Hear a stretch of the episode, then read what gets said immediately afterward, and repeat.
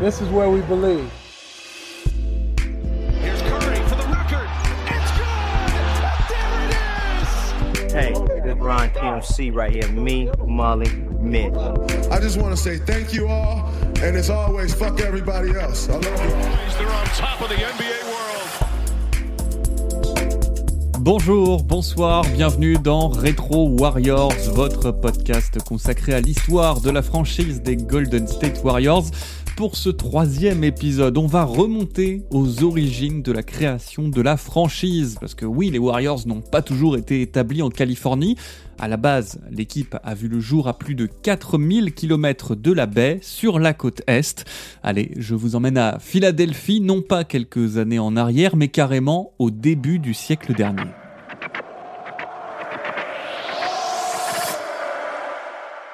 L'histoire des Warriors est intimement liée à celle de la NBA. On peut remonter jusqu'en 1917.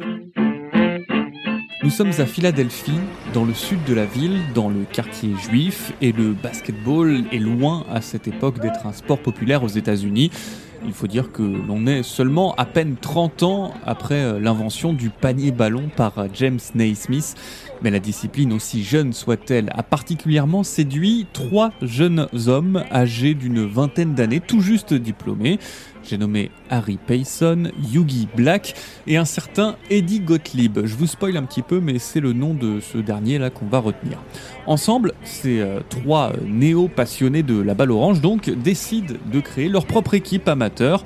Alors pour cela, comme euh, ça se faisait beaucoup à cette époque, ils se sont rapprochés de la YHMA de leur quartier, une association tournée vers la jeunesse et qui fait la promotion du développement religieux, intellectuel et physique. En fait, c'est l'équivalent des YMCA, mais pour les juifs. Ils forment donc euh, une équipe avec quelques amis euh, du quartier et euh, Gottlieb se démène pour organiser quelques matchs contre d'autres équipes de la ville et de la banlieue.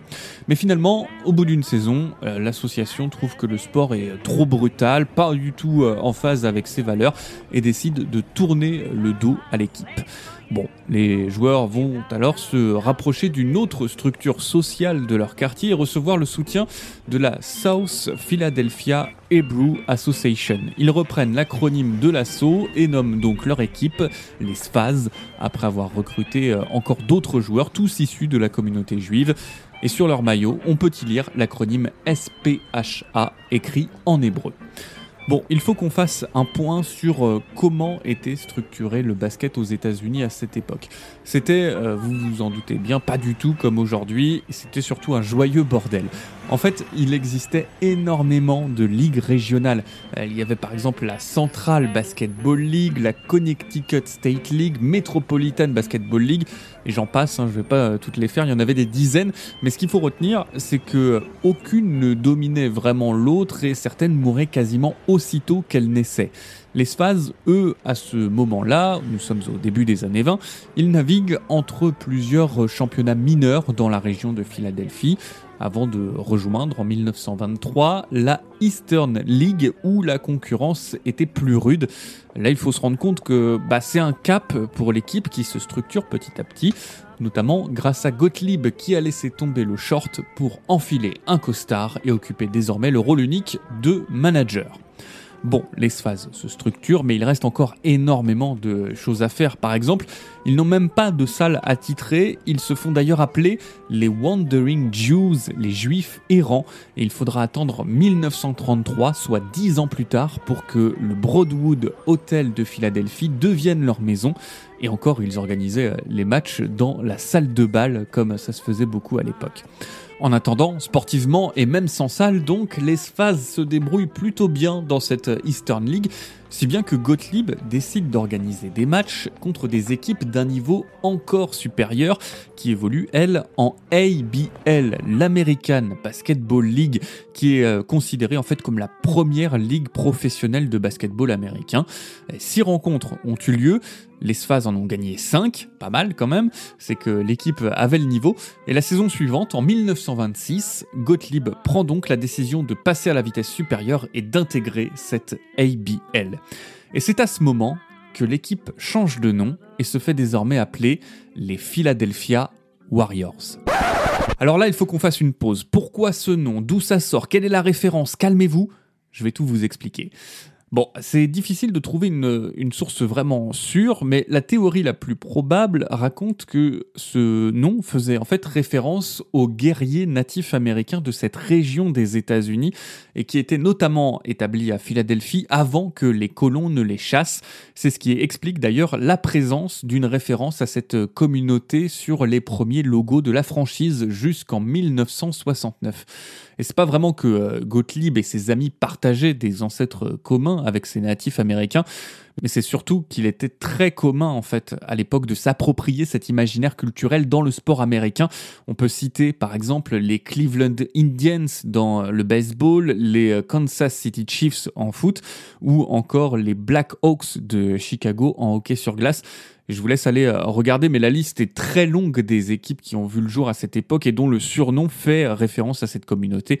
En 1926, Gottlieb inscrit donc son équipe dans cette tradition. Euh, tradition un peu raciste, hein, disons les choses. Il suffit d'ailleurs de regarder de plus près le premier logo pour le voir. Un homme avec une plume sur la tête, un gros nez, des pieds nus et qui sourit bêtement en faisant rebondir un ballon. Le débat euh, d'ailleurs revient euh, régulièrement dans l'actualité. En 2020 par exemple, Carmelo Anthony s'était exprimé sur le sujet. Il voulait que l'équipe des Warriors change de nom. Il trouvait que le terme était offensant pour la communauté amérindienne. Bon, maintenant certains disent que le nom rend aussi hommage aux soldats vétérans américains, notamment de la Seconde Guerre mondiale. L'Amérique et son patriotisme, on connaît. Bon, parenthèse fermée, vous allez le voir, de toute façon, ce nouveau nom va rapidement disparaître avant de revenir plus tard.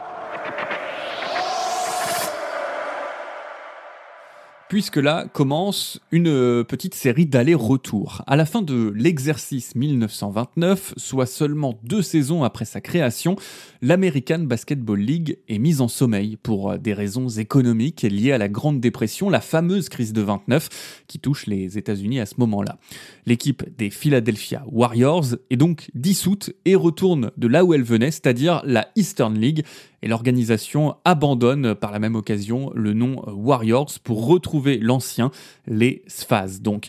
Mais quand la ABL renaît de ses cendres, en 1933, Gottlieb ne résiste pas à l'envie de voir son équipe réintégrer un championnat plus relevé. Mais cette fois-ci, pas de changement de nom, on garde les Sphas.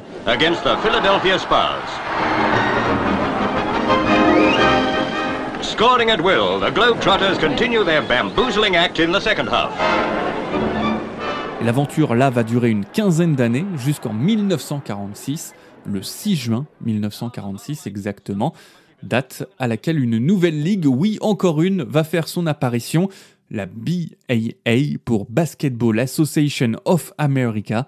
Son objectif, concurrencer la ABL et la NBL, la National Basketball League, qui réunit plutôt des équipes du Midwest. Et donc, euh, il ne s'agit pas là d'une énième ligue régionale, on parle vraiment d'un projet ambitieux.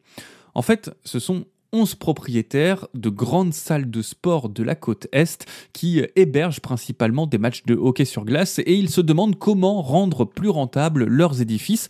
Et vu que le basketball commence à prendre en popularité, pourquoi ne pas organiser des matchs de balle orange quand leur équipe de hockey n'y joue pas? L'argent, c'est toujours le nerf de la guerre, hein, déjà à cette époque. Et on notera quand même que parmi les règles de la BAL, il y avait l'interdiction de faire jouer des joueurs afro-américains, une mesure qui restera en place jusqu'en 1950, soit un an après la fusion entre la BAA et la NBL, pour former la NBA que l'on connaît euh, aujourd'hui. Et parmi donc ces 11 fondateurs de cette nouvelle ligue, il y a un certain Peter Tyrell, un entrepreneur de Philadelphie qui possède avec Stephen Kim, autre businessman de la côte Est, la Philadelphia Arena, une salle d'un peu plus de 5000 places dans laquelle joue déjà l'équipe de hockey sur glace des Rockets de Philadelphie. Et c'est là que Gottlieb intervient à nouveau. Tyrell prend son téléphone, appelle Gottlieb pour le débaucher et lui proposer le poste de coach et de général manager de l'équipe qu'il veut mettre sur pied. Attiré par le projet, ce bon vieux Edward va accepter et donc bah, s'éloigner des phases pour investir tout son temps dans cette nouvelle équipe. Et Gottlieb arrive avec une idée pour le nom de l'équipe, comme un clin d'œil au passé. Il propose les Warriors. The red-hot Philadelphia Warriors on a winning streak oppose the powerful leaders of the Western Division, the St. Louis Hawks at Convention Hall in the Quaker City. Voilà, les bases étaient jetées, la franchise que l'on connaît aujourd'hui était née.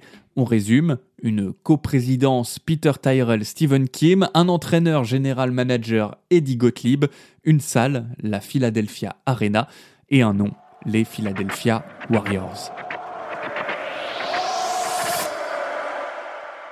Alors malheureusement pour les Sphaz, le départ de Gottlieb va un peu sonner la fin de l'équipe puisque beaucoup de joueurs suivent Gottlieb dans son euh, projet pour intégrer directement les Philadelphia Warriors. On peut citer par exemple euh, Jerry Fleischman, le pivot Art Hillhouse ou encore Pitey Rosenberg, un arrière très proche de son coach. C'est d'ailleurs lui qui conseille à Gottlieb d'entrer en contact avec un certain Joe Fulks un jeune homme originaire euh, du Kentucky qui avait joué dans la principale université de son État, Murray State, et qui euh, avait fait parler de lui notamment au sein de l'équipe de basket des Marines pendant euh, la Seconde Guerre mondiale. Et donc Peter Rosenberg pense que ce serait une bonne chose que ce Joe intègre euh, cette euh, nouvelle équipe des Philadelphia Warriors. Mais Gottlieb n'a plus beaucoup de temps pour finaliser l'effectif. Nous sommes à l'été juste avant euh, le début de la saison et il décide donc de faire venir à la hâte ce Joe Fulks pour un entraînement comme ça pour voir Bon, euh, une seule séance suffira à Gottlieb pour déceler le talent de ce jeune homme de 25 ans, rapide, mince, capable de dribbler des deux mains et dont le shoot en suspension parfait lui vaut le surnom de Jumping Joe. Moyennant une voiture et un salaire de 8000 dollars pour l'ensemble de la saison, Fulks accepte de rejoindre les Warriors. Donc nous sommes à la fin de l'été 1946 et le roster est complet avec 12 joueurs. La première saison des Philadelphia Warriors peut commencer.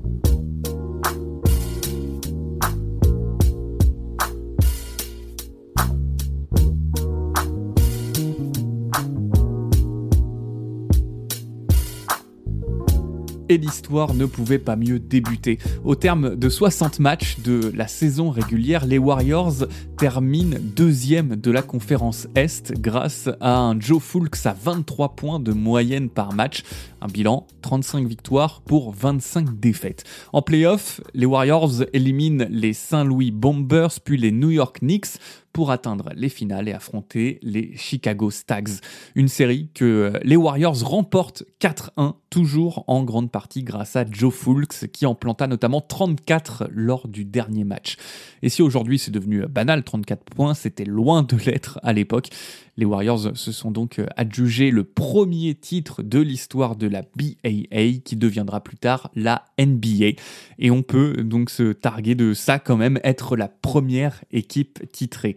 Plus tard, Eddie Gottlieb rachètera l'équipe en 1952 pour, tenez-vous bien, 25 000 dollars. La somme paraît tellement dérisoire par rapport à aujourd'hui. Et Gottlieb occupera donc un peu tous les rôles, propriétaire, coach, GM, et c'est justement en tant que patron des Warriors qu'il jouera un rôle important dans la fusion dont on parlait tout à l'heure en 1949 qui donnera la NBA.